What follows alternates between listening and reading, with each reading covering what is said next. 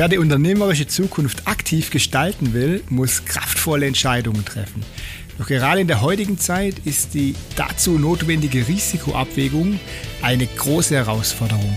Wie es gelingt, Risiken entspannter zu bewerten und auch unter dem Druck des Alltags die Chancen hinter den Risiken zu erkennen, darum geht es auch heute wieder im Gespräch mit einer spannenden Persönlichkeit. Mein Name ist Achim Barth. Herzlich willkommen bei Risikoaffin, dem Unternehmerpodcast. Mein heutiger Gast ist prädestiniert für ein risikoaffin Podcastgespräch. Ich bin schon gespannt, ob er sich selbst als risikoaffin einschätzt, wenn er berufliche Entscheidungen trifft oder die Sicherheit immer die Oberhand gewinnt. Er ist Vollblutbanker seit 1984. Gelernt bei der Volksbank führte ihn sein langer Berufsweg über verschiedene große deutsche Versicherer zur Credit Suisse, der Interhip und zur Deutschen Bank. Heute ist er selbstständiger Hypothekenmakler und Finanzierungsspezialist. Herzlich willkommen im Podcast, Andreas Seifert. Vielen Dank, guten Morgen. Ja, schönen guten Morgen, Herr Seifert. Herr Seifert, Sie sagen, ein Antreiber für Sie ist es, die Erfahrung aus dem Leistungssport im Beruf umzusetzen. Mit Leidenschaft und Zielfokussierung. Jetzt bin ich natürlich neugierig geworden, weil das wusste ich gar nicht. Äh, welchen Leistungssport haben Sie denn betrieben? Und war Schwimmer. Schwimmer?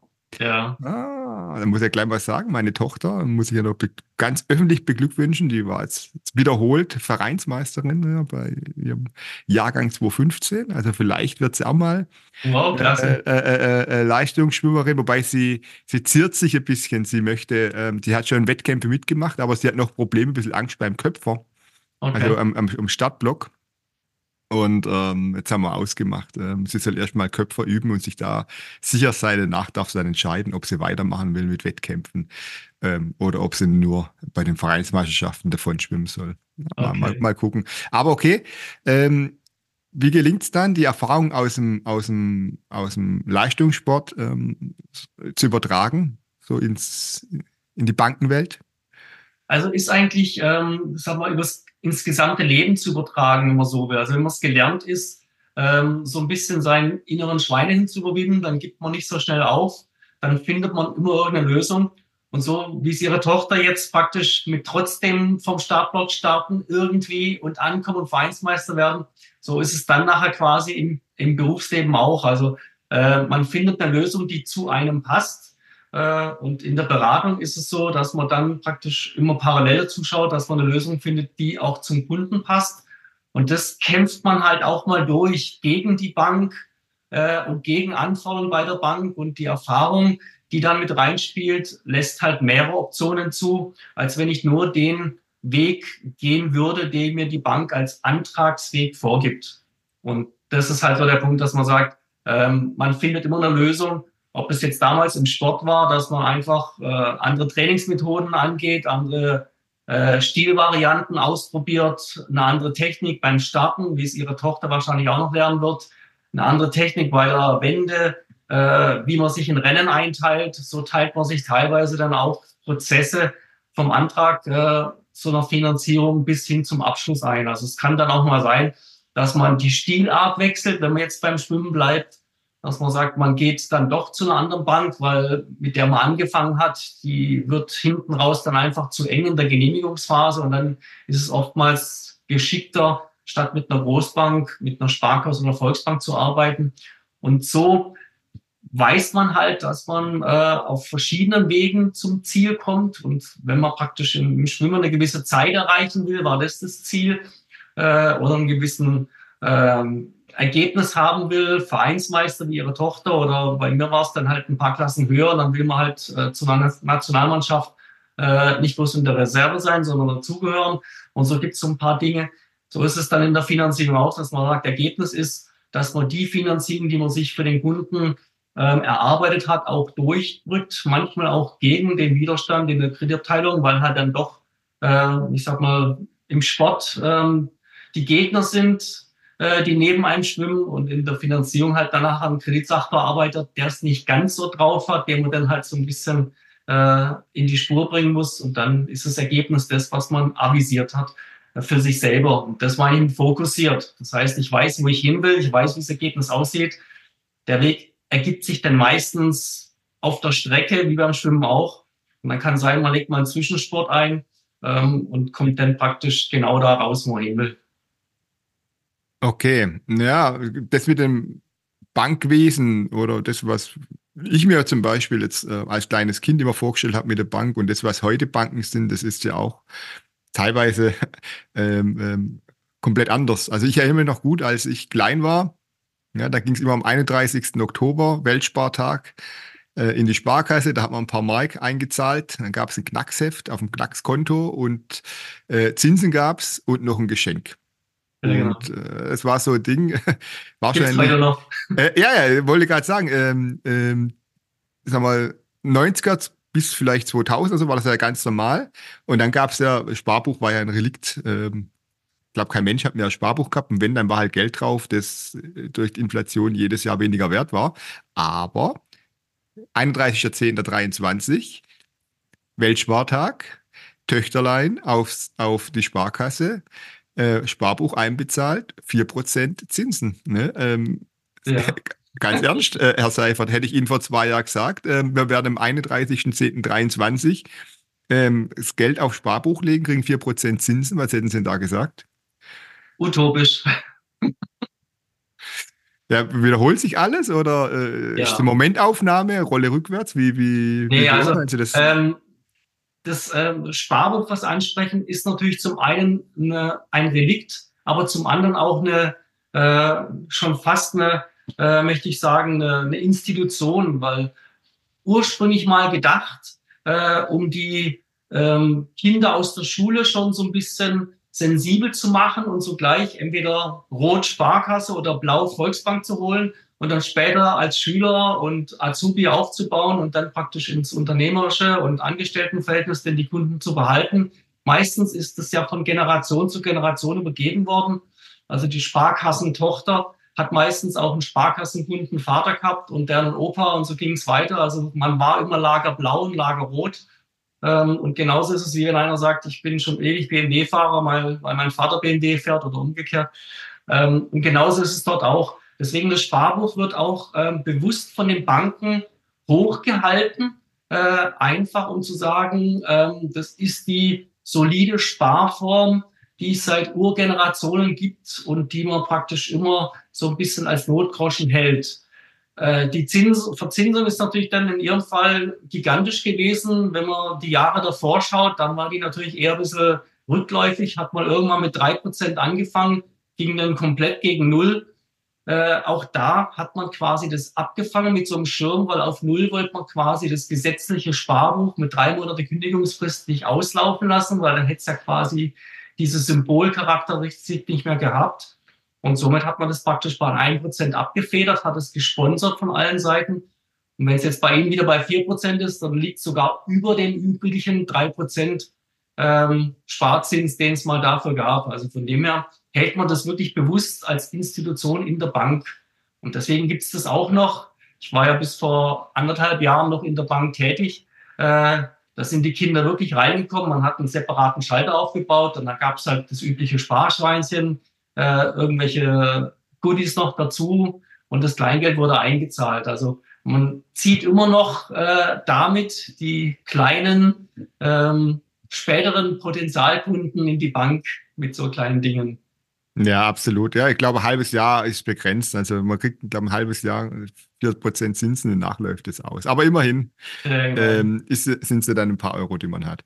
Ja, genau. Ja. Aber jetzt mal völlig unabhängig ähm, von, von den Sparbüchern und dem Weltspartag, den es zum Glück immer noch gibt, ähm, haben Sie haben mal das Stichwort gegeben, Oldschool ähm, versus digital. Können Sie mal sagen, was Sie damit meinen? Und aber ja. insbesondere, mein 84 Banklehre angefangen, ähm, jetzt haben wir 2024.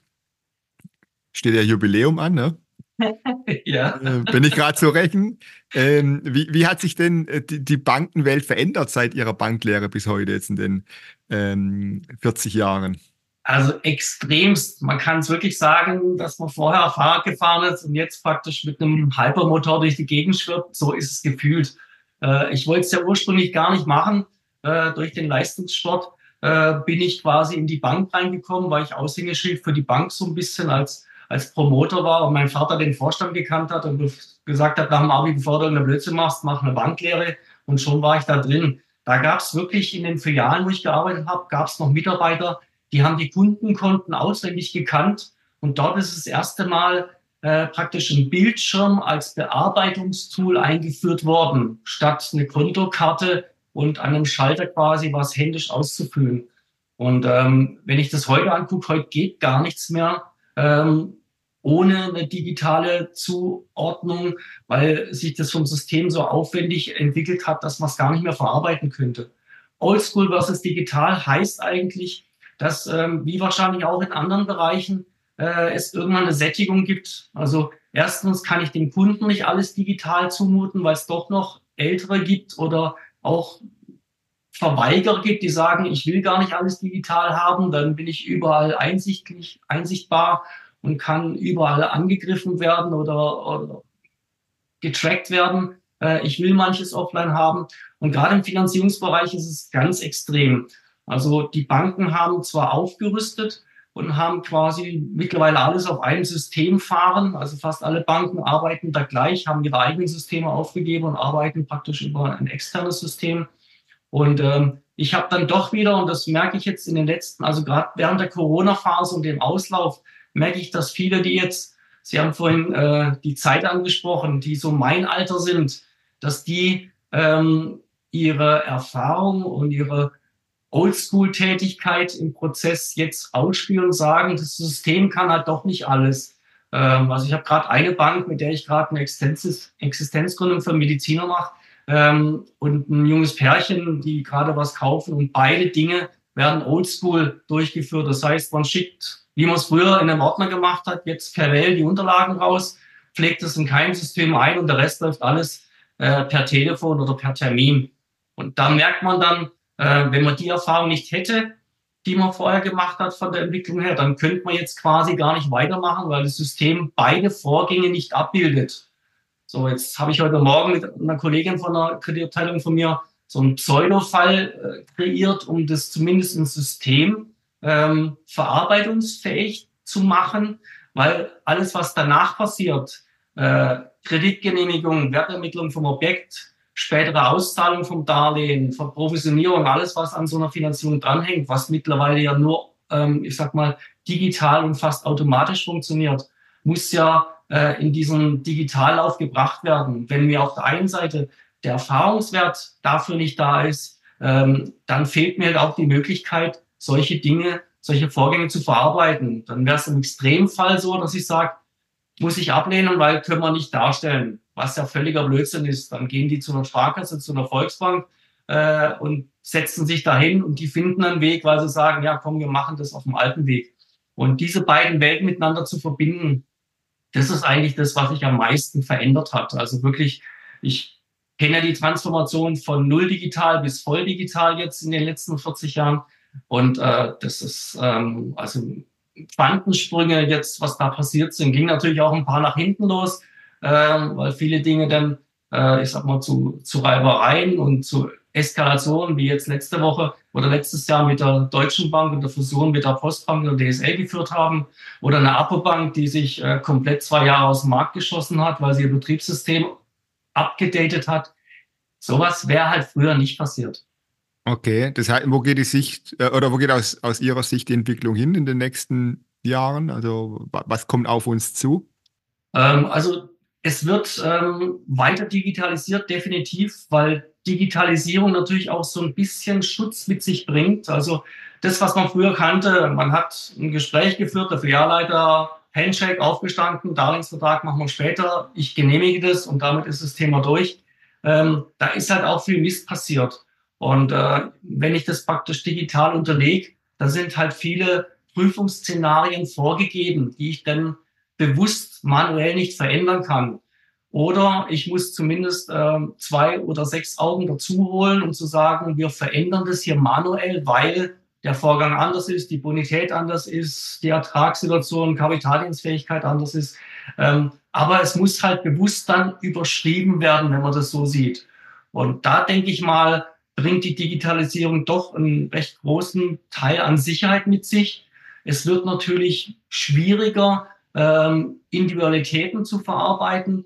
Und da denke ich mal, da wird die Sättigung stattfinden, dass man, ähm, sagen wir, 70 bis, bis 80 Prozent des Geschäftes quasi digital und fast äh, autonom abarbeiten kann ähm, und alles andere dann quasi über eine Kompetenzregelung äh, geregelt wird. Also dieser Spread wird schärfer werden.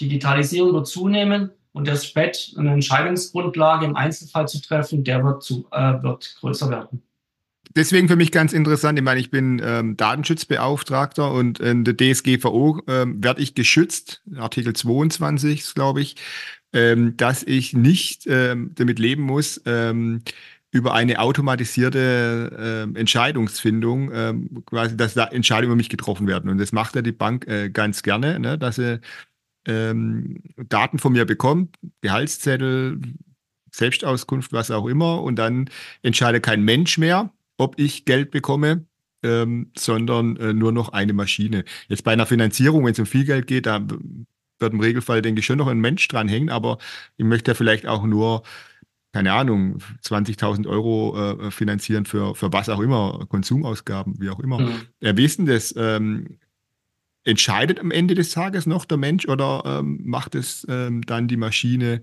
ähm, komplett alleine? Wo ja. geht da die Entwicklung hin? Mhm. Also ähm, komplett allein entscheiden können tut die Maschine im Privatkreditbereich. Also das, was Sie gerade angesprochen haben, Anschaffungsdarlehen, wenn ich ein Auto kaufe oder wenn ich mir Möbel kaufe äh, das sind so Regelbeats von 1000 bis 50.000 diese Kredite, die dann praktisch auch jeden Tag zurückgezahlt werden können, was man auch beim Mediamarkt und sowas kennt. Das kann eine Maschine treffen, weil es einfach ein Massengeschäft ist. Der EuGH hat jetzt einen ganz normalen Riegel vorgeschoben, weil ausschlaggebendes äh, Kriterium für die Entscheidung war bisher immer dieser Schufa-Score. Und jetzt hat der EuGH gesagt, also es kann nicht sein, dass es ein Privatunternehmen äh, eine Kreditentscheidung auf einer Instrumentenbasis trifft, auf einen Score, den die selber festlegen. Und ich habe keine Einsicht da drin. Daher kam die ganze Diskussion jetzt ins klar.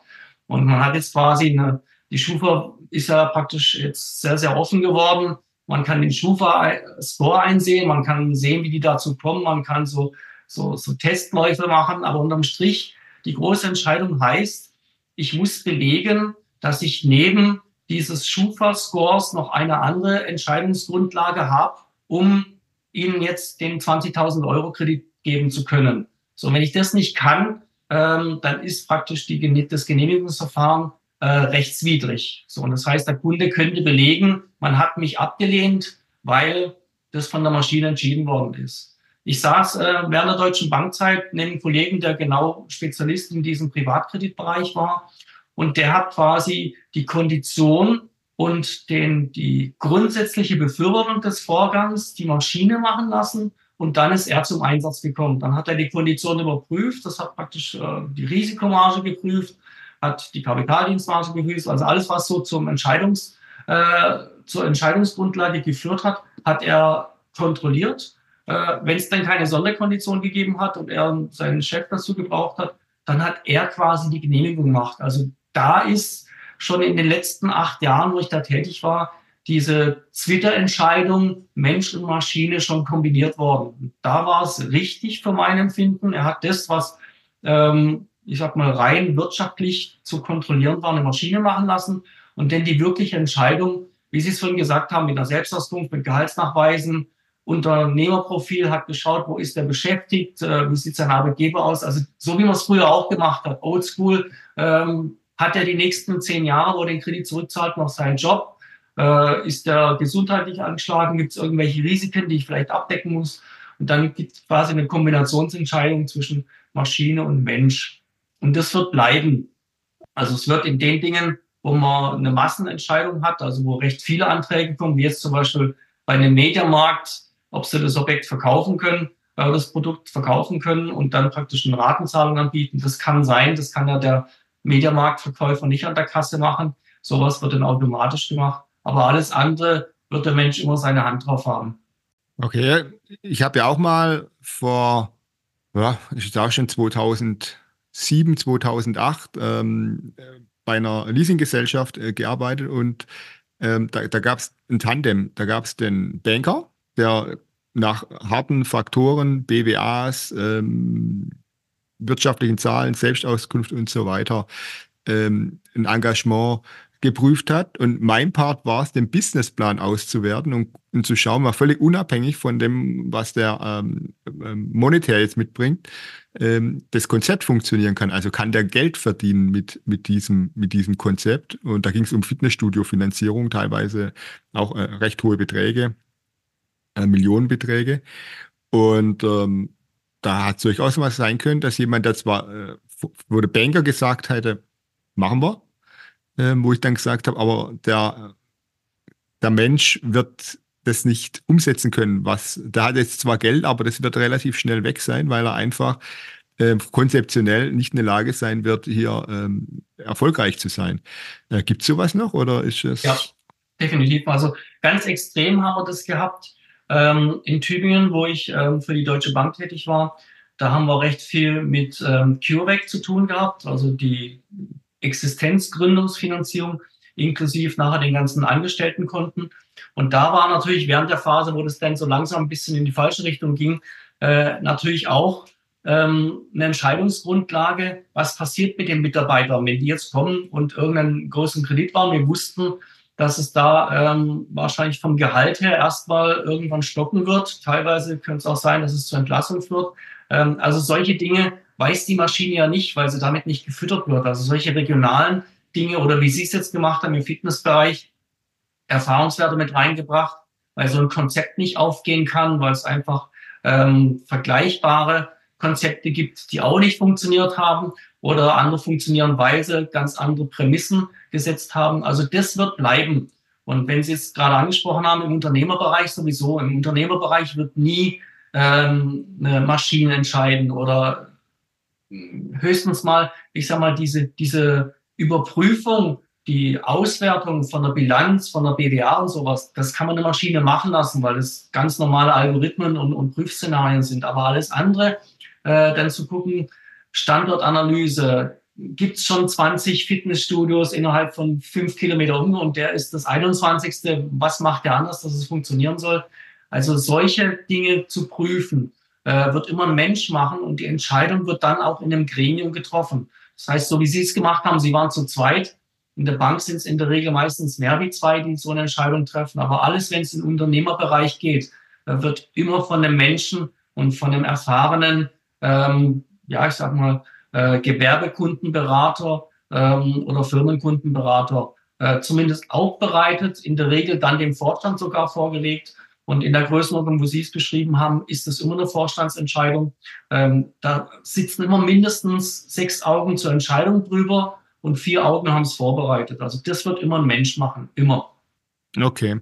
Ja, gehen wir mal weg vom reinen Bankgeschäft, weil Sie sind ja ähm, extrem im Immobilienbereich unterwegs. Ne? Sind ja inzwischen ja auch ähm, ähm Immobilienfinanzierungsspezialist. Ne?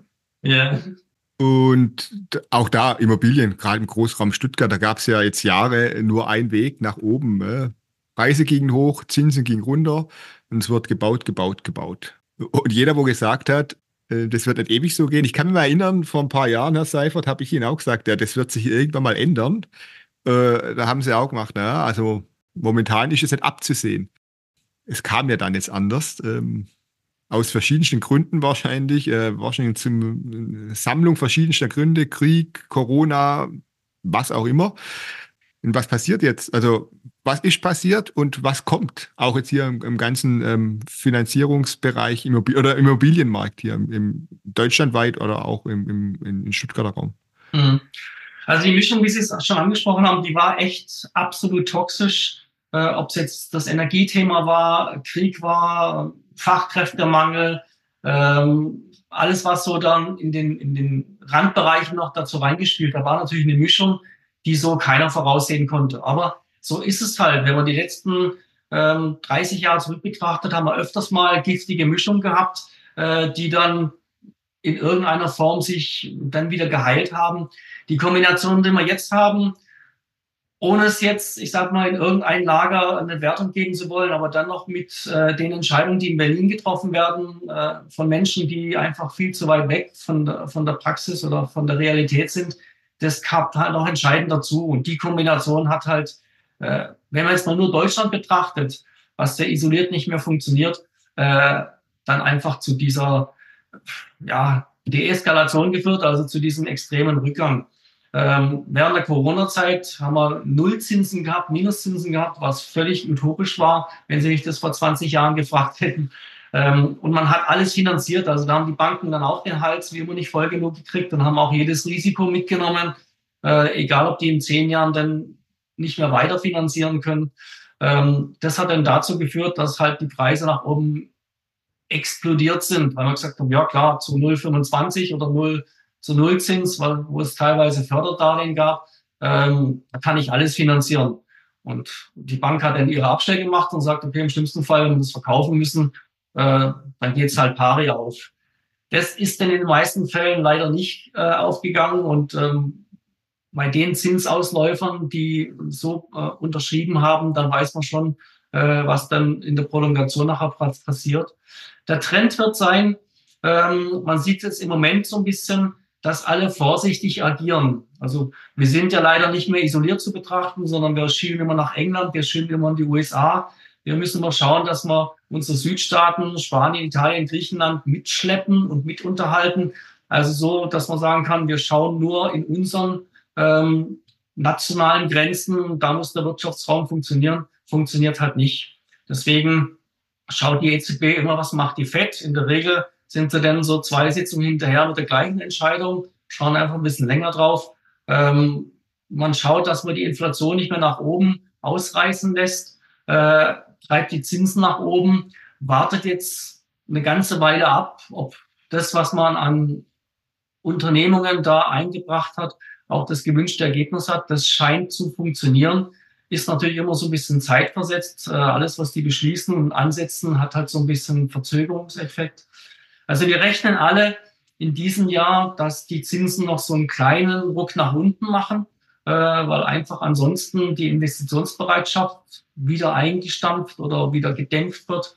Ähm, die Preise für die Immobilien, Sie haben es angesprochen, ich bin für einige Immobilienmakler, ähm, auch bundesweite Immobilienmakler in der Finanzierung tätig und kriegst da mehr mit wie in der Vergangenheit. Ähm, die Preise sind, ich sag mal, so ein bisschen ähm, am Seitwärts bewegen, wie auch die Zinsen auch. Weil der Hintergrund ist ja der, wir brauchen immer mehr Wohnraum. Man hört es jeden Tag, dass Wohnraum fehlt und keiner gebaut wird, äh, weil die Mittel nicht da sind. Ähm, die Bevölkerung aber zunimmt, egal ob es jetzt eigenproduziert ist, wenn man so will, oder zugewandert. Äh, es reicht einfach nicht, um die Leute unterzubringen.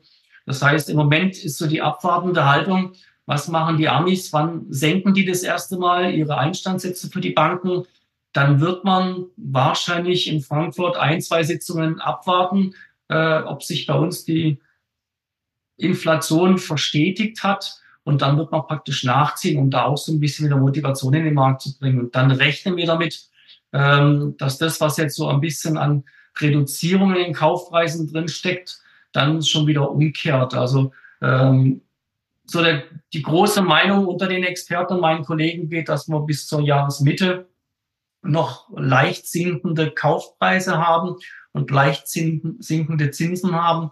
Und ab dann sind wir eigentlich schon wieder in dem Trend, dass wieder sich alles nach oben bewegt. Also Zinsen werden steigen, äh, Kaufpreise werden steigen. Ähm, der Markt wird sich ein bisschen verändern. Also man sieht es, da, es ist kein Neubau mehr da, der gekauft werden kann. Und wenn, dann muss er so teuer produziert werden, dass man diese blöden Förderkriterien da einhalten kann. Äh, man schielt nach Bestandsimmobilien und dann ist man recht schnell in Kauf plus Modernisierung. Und das ist momentan der Trend. So, das heißt, äh, auch die Bestandsimmobilien werden nicht an Wert verlieren, sondern es wird einfach nur eine Frage sein, was muss ich reinstecken, damit ich die nächsten 20 Jahre safe bin von allen Anforderungen, die ja an mich gestellt werden. Und dahin geht's. Und dann Entscheidensgrundlage wird immer sein, wie viel Förderung bekomme ich von Berlin? Kann ich es mir leisten? Ähm, und was würde ich alternativ für eine Miete zahlen. Also äh, wir sind in einer in so einer Seitwärtsphase, wo es immer mal so eine leichte Delle nach oben und eine leichte Delle nach unten geht. Die werden wir auch nicht mehr verlassen. Also wir werden, das werden Sie auch noch kennen aus, aus Ihren äh, aus ihrer Vergangenheit. Wir haben zehn Jahreszinsen gehabt, die lagen irgendwann mal sogar bei 12 Prozent, gingen mal runter auf acht bis sieben Prozent. Da werden wir nicht mehr hinkommen, weil in der Zwischenzeit wird dann so schnell gegengesteuert. Äh, wir werden aber auch keine Null mehr sehen. Also ähm, die meisten meiner Kollegen, wie ich auch, sind der Meinung, dass wir so einen Korridor haben, der irgendwo im besten Fall so um die drei rum pendelt und im teuersten Fall irgendwo zwischen vier und fünf Prozent pendelt. Und da drin werden wir uns bewegen, mal mit einer größeren äh, Amplitude rauf und runter, mit, mit einer kleineren Frequenz. Das wird so die Zukunft sein. Und daran werden sich die Immobilienpreise auch orientieren. Okay, ja, schon, schon spannend, was sich da alles tut und äh, sich dann wieder anders bewegt und, und viele, auch Profis, ja, oftmals dann ratlos ähm, der Realität dann ins Auge blicken müssen. Das stimmt, ja. Ja, aber äh, Finanzierung an sich werden ja auch immer äh, komplexer und schwieriger. Digitalisierung ja. hin, Digitalisierung her. Äh, ja. äh, auch habe das ja selber schon erlebt, was da alles äh, gefordert wird ähm, an Bürokratieaufwand, also echt abartig. Und dann äh, oftmals bekommt ja jemand kein Geld mehr, der sechs Wochen vorher noch Geld bekommen hat, oder jemand bekommt in sechs Wochen dann plötzlich eine Finanzierung, die er, die davor quasi kategorisch unmöglich war. Also äh, mit Logik kann man da ja nicht äh, immer argumentieren, äh, würde ich jetzt mal einfach so behaupten.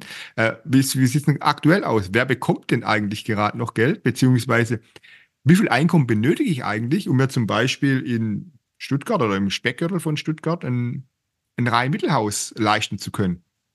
Bei einem Eigenkapital bei einem Eigenkapitaleinsatz, den ich mir davor auch selber verdienen, hab, äh, verdienen musste. Also nicht irgendwie durch Erbschaft plötzlich zu Eigenkapital kommen, sondern das habe ich davor auch schon selber verdienen müssen. Was brauche ich dann? Wie funktioniert das heute? Ja, also ich gebe Ihnen recht, ähm, das, was Sie gesagt haben, trifft zu 100 Prozent. Man kann es mit Logik äh, nicht mehr erklären, was da passiert. Also selbst meine ehemaligen Kollegen in den Banken, in den Kreditabteilungen sagen, was wir heute an Anforderungskriterien einhalten müssen, ähm, ist bar jeder Realität, also völliger Schwachsinn, dann können wir es gleich bleiben lassen, alles zumachen. Also ähm, es werden mutwillig irgendwelche Risikoszenarien aufgestellt und Anforderungskriterien äh, als Puffer davor gesetzt, die man teilweise gar nicht erfüllen kann. Also das, das Prozedere ist momentan immer mehr, dass ich ähm, einen, einen Vorgang anlege äh, und dann quasi in Diskussion mit der Kreditabteilung gehe. Und da merke ich immer mehr, dass zwar die Kreditinstitute ihre Anforderungen an Eigenkapital, an Kapitaldienstfähigkeit, also wie viel Einkommen habe ich im Verhältnis zur Darlehensrate, die ich dann nachher bezahlen muss, äh, und was habe ich sonst an Bonität? Habe ich einen guten Job? Habe ich eine, habe ich eine solide Familiensituation? Äh, bin ich gesund? Also alles, was so eine Rolle spielt, ähm, nimmt quasi äh, auch an, an, an Kriterien zu. Das heißt also, früher ähm, war das völlig wurscht, ob man in seinem prognostizierten Lebenslauf die Finanzierung zurückführen kann. Einmal wirtschaftlich und einmal physisch, also von den biometrischen Risiken. Heute muss ich belegen, dass äh, wenn so eine Finanzierung bis in die Rente geht, dass ich bis zum letzten Euro heute schon aufgrund heutigen Kenntnisstand belegen kann, dass derjenige sich die Finanzierung leisten kann. Wenn ich jetzt in die Rente reinkomme und auf einmal so wenig Rente habe aus heutiger Kalkulation, äh, dass ich dann die prognostizierte Rate nicht mehr tragen kann, kriege ich heute schon keine Kredit, keine Finanzierung mehr. Das war früher unüblich. Da hat man über die Zinsbindung geschaut, also solange wie die Zinsen festgeschrieben sind und danach war es egal. Äh, die Zeiten sind rum, weil halt viele danach dann wirklich ähm, die Immobilie veräußern mussten oder halt ähm, so eng waren, dass sie sich ansonsten fürs Leben nichts mehr leisten konnten. Also Sie fragen, welche Relation muss jemand bringen, der in Stuttgart was kaufen muss. Das ist sehr, sehr schwierig, weil äh, zum einen, was Usus bei den Banken geworden ist, so ganz grobe Einteilung zu machen, immer die Kaufnebenkosten zu bringen, also die Grunderwerbsteuer, die Notarkosten und wenn ein Makler dabei ist, der noch dazu. Ähm, und dann kann man es schon finanzieren. Ähm, so gibt's auch ähm, innenpolitische Anforderungen, dass man sagt, und für der Eigennutzer, der muss dann zusätzlich noch zehn Prozent Eigenkapital bringen, der Kapitalanleger noch zusätzlich dazu 20 Prozent bringen, weil wir wollen ja nicht seine Kapitalanlage finanzieren, sondern wir Kapital anlegen.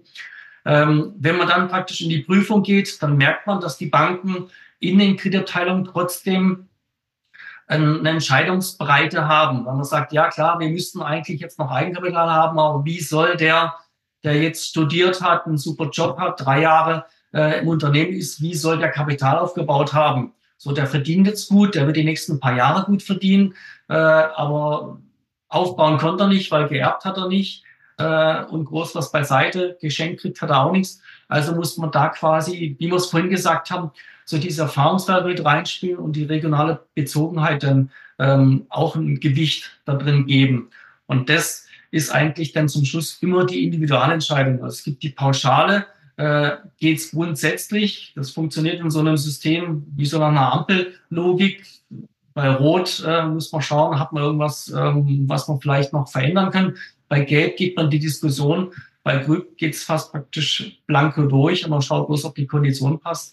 Deswegen ist es schwer zu sagen, einer mit, äh, mit einem Daimler-Gehalt kann sich eine Dreizimmerwohnung äh, in der Stuttgart im Speckgürtel leisten oder vielleicht ein kleines Reihenhäuschen. Das ist schwierig. Also ähm, es wird immer eine Individualentscheidung zum Schluss sein. Und dann sind sagen wir, die Standardkriterien, wie es früher mal hieß, Lage, Lage, Lage, wird immer auch ein Kriterium bleiben. Also ein Reihenhäuschen, ich sag mal jetzt ähm, im Speckgürtel von Stuttgart, wird immer einen anderen Wert haben als ein Reihenhäuschen jetzt, wenn ich hinter Ludwigsburg was kaufen würde als Beispiel. Und das äh, alle Komponenten zusammen ergeben dann praktisch die Individualentscheidung. Und ähm, dann gibt's halt die, die ähm, Auflageanforderung, ähm, dass man sagt, wie schon gesagt, es gibt diese Wohnimmobilienkreditrichtlinie. Ich muss belegen, dass der bis in die Rente sich die Finanzierung leisten kann. Ähm, man diskutiert im Moment, dass es so eine Exit-Lösung gibt. Die DSL hat das vor drei Jahren schon mal ausprobiert. Da erklärt der Kunde, wenn ich es mir nicht mehr leisten kann, bin ich bereit, mein Objekt zu verkaufen. Ähm, das hat zu einem riesen Aufschrei geführt. Mittlerweile ähm, wird geprüft, ob diese Exit-Lösung auch eine ist, die, die rechtlich standhält. Kann man das äh, einem Kunden abverlangen, zu sagen, ja, wenn ich es mir nicht mehr leisten kann, verkaufe ich es. Ähm, Weil es ja eigentlich fast logisch ist, wenn ich jetzt sagen wir aus einer 0,10 Jahres Zinsbindung rauskomme und nachher selbst in einer moderaten Zins oder so mich in drei oder dreieinhalb Prozent wiederfinde, dann habe ich eine Verdreifachung für meine Rate. Ja, mein Gehalt wird sich bis dahin nicht verdreifachen. Und wenn ich nicht geerbt oder geschenkt irgendwas bekommen habe, dann muss ich meine Objekt verkaufen. Und das sind so Dinge, wo ich denke mal so die Anforderungen der Banken, die sie gern an ihre Risikoprüfung setzen möchten, äh, dann gegen die Realität fallen. Und da wird es immer jemanden wie mich oder meine Kollegen geben, der dazwischen sitzt und sagt, ich muss das dann übersetzen, damit es dann praktisch in die Risikopolitik des einzelnen Unternehmens passt. Okay. So, zum Abschluss habe ich noch eine, eine zwei Fragen. Also ultimative Abschlusstipp natürlich ganz am Ende, aber eine Zwischenfrage davor habe ich noch. Ähm, Bausparverträge waren ja auch lange tot, aber inzwischen sind die ja wieder attraktiver. Ähm, Wäre das jetzt ein Werkzeug für so einen Daimler-Schaffer oder für auch Selbstständigen ähm, bei, bei irgendeinem Institut? Da gibt es ja mehrere, ähm, Schwäbisch Hall, Wüstenrot, wie die alle heißen, einen Bausparvertrag abzuschließen. Ist das, macht das Sinn? Weil die bieten ja aktuell ganz gute Zinskonditionen an. Habe ich zumindest im Werbeprospekt gelesen. Ja, also macht, ähm, ich sag mal, gerade in der Zeit, wo ich jetzt langfristig denken muss und wie gerade erwähnt, bis in die Rentenzeit vielleicht hineindenken muss, macht es absolut Sinn, weil die Bausparkasse anders funktioniert wie eine Bank. Eine Bank kauft das Geld ein, packt ihre Marge und ihre Dinge drauf, die sie rechnen will und gibt ihnen die gleiche Kondition weiter. Nennt man Fristenkonkurrenz. Die kauft für zehn Jahre ein, gibt sie in zehn Jahre weiter. Die Bausparkasse macht es anders. Die sammelt Gelder ein in ihre Spartöpfe und vergibt quasi eigenes Geld. Kann es natürlich spicken und kann sagen, ich kaufe auch Geld ein und hat praktisch eine Mischung dann. Äh, aber unterm Strich hat die so ein bisschen die Möglichkeit, ihren eigenen Haushalt zu planen. Und dadurch können die ähm, gemessen an dem, was sie an, an Spargeldern einnehmen, natürlich auch rechnen, wie lange reicht es, um Gelder auszureichen. Deshalb sind die schon immer äh, auch in der Phase, wo wir günstige Konditionen bei der Bank hatten, schon immer mindestens gleich, in den meisten Fällen aber günstiger. Also wenn ich heute eine 10-Jahres-Kondition bei der Bank nehme, dann liegt die irgendwo zwischen drei und vier Prozent, mal ganz grob geschätzt. Äh, ich kriege eine, eine Darlehenskondition in einem Bausparvertrag, egal bei welcher Bausparkasse, äh, immer noch bis 0,99 runter. Und die Bausparkassen geben sich da nichts. Also da ist eine LBS genauso gut wie eine Wüstenrot oder wie eine BHW. Die haben mittlerweile fast angeglichene Tarife, äh, sodass ich mir aussuchen kann, ähm, wie lange will ich denn finanzieren, wie lange ist meine Sparphase und wann beginnt mein Bauspardarlehen. Das heißt, es gibt keine andere Form einer Finanzierung, wo ich heute schon festlege, dass mein Darlehenszins in 10, 12 oder 15 Jahren bei 2,35 oder bei 1,99 ist. Einziger Nachteil halt immer bei einer Bausparkasse, die verlangen eine Abschlussgebühr, was quasi wie so eine Zinssicherungsgebühr ist oder äh, ein Aufschlag ist, um zu sagen, okay, die verlangen am Anfang gleich eine Einmalzahlung, wie bei einer Leasing oder so, eine Leasing-Sonderzahlung. Und dafür habe ich dann hinterher raus eine, eine günstige Rate. Riesen Vorteil. Ähm, ich kann dann quasi ähm, safe über 30 Jahre, wenn man so will, bei einer super Kondition ähm, mit Festzinsen arbeiten. Die Bausparkasse kann den Vertrag wie bei der Bankfinanzierung auch nicht verändern, aber ich als Kunde, ich kann den quasi jederzeit zurückzahlen, äh, habe eigenes Geld, was ich notfalls dann in der Ansparphase kündigen kann und wieder für was anderes verwenden. Also ich bin flexibel auf der einen Seite, äh, weil das Geld immer noch bei mir ist und bin safe auf der anderen Seite, dass mir keiner diese Zinskondition, die mir im Vertrag zugesichert wird, nehmen kann. Also wenn ich heute für 2,35 oder 1,99 noch schreibe, dann könnte es da draußen am Markt 10 Prozent hageln, dann wäre mein Darlehenszins in 10 Jahren trotzdem 1,99 oder 2,35. Außer natürlich die Bausparkasse ist pleite, dann sieht es wieder anders aus. Aber ähm, gerade bei uns hier im Südwesten, also da gibt es keine Bausparkasse, die es nicht schon ewig gibt und die es auch nicht noch die nächsten geschätzt 50 Jahre geben wird. Vor dem Hintergrund ähm, Bautfahren hat deshalb wieder den äh, Rang bekommen, weil es halt eine Zinssicherheit gibt, ähm, die ich so bei der Bank halt nicht habe. Hm. Totgesagte leben länger, kann man das sagen. Ja. So, Abschlusstipp ganz kurz und knapp in wenigen Sätzen. Der Selbstständige, Leute wie Sie und ich, zwischen 30 und 50, möchte ein Haus finanzieren. Entweder ein Zweithaus, Ferienwohnung, Eigenwohnung, egal was. Was muss er tun, dass er alles richtig macht? Zu mir kommen. Also ganz wichtig, äh, nicht zur Hausbank gehen, zur Hausbank ein Angebot höchstens einholen, um ein Vergleichsmodul zu haben, aber ansonsten immer zu einem Makler gehen, weil die Banken sind so unterschiedlich in der Handhabung und teilweise auch ähm, in, in momentanen äh, politischen Änderungen drin, dass man sagt, ähm, es schafft man sonst gar nicht, den Markt transparent zu beleuchten. Und ähm, heute bei der DIBA finanziert kann morgen schon ein Fehler sein, weil eine Sparkasse ein Sonderprogramm rausruft. Also immer schauen, was gibt's für Fördermittel, weil die halt einfach mein, meine Rate vergünstigen. Ähm, kaufe ich an der richtigen Stelle? Ähm, das ist die, ähm, die Standortfrage. Und dann wirklich einen, einen Finanzierungsmakler hinzuziehen, egal ob es Intyp Dr. Klein oder jemanden wie ich, äh, um zu schauen, man schaut komplett über den Markt und nimmt dann in dem Moment, wo man den Antrag stellt oder das Geld braucht, die beste Lösung und lässt in der Regel drei Banken gegeneinander laufen, bis man entscheidet und den Kunden halt so mitnehmen, ähm, dass er wirklich auch, ähm, wie Sie es vorhin gesagt haben, das ist alles nicht mehr durchsichtig, eine Entscheidungsgrundlage hat. Also, dass jemand wie ich der Übersetzer ist, was will die Bank haben und wie kommt es beim Kunden an, ganz wichtig. Das war doch das, Schlich das äh, perfekte Schlusswort. Ähm, Herr Seifert, vielen Dank für den interessanten Podcast und ähm, ja, wir gehen jetzt ins Wochenende. Schönen Tag noch. Sehr gerne. Vielen Dank, hat Spaß gemacht.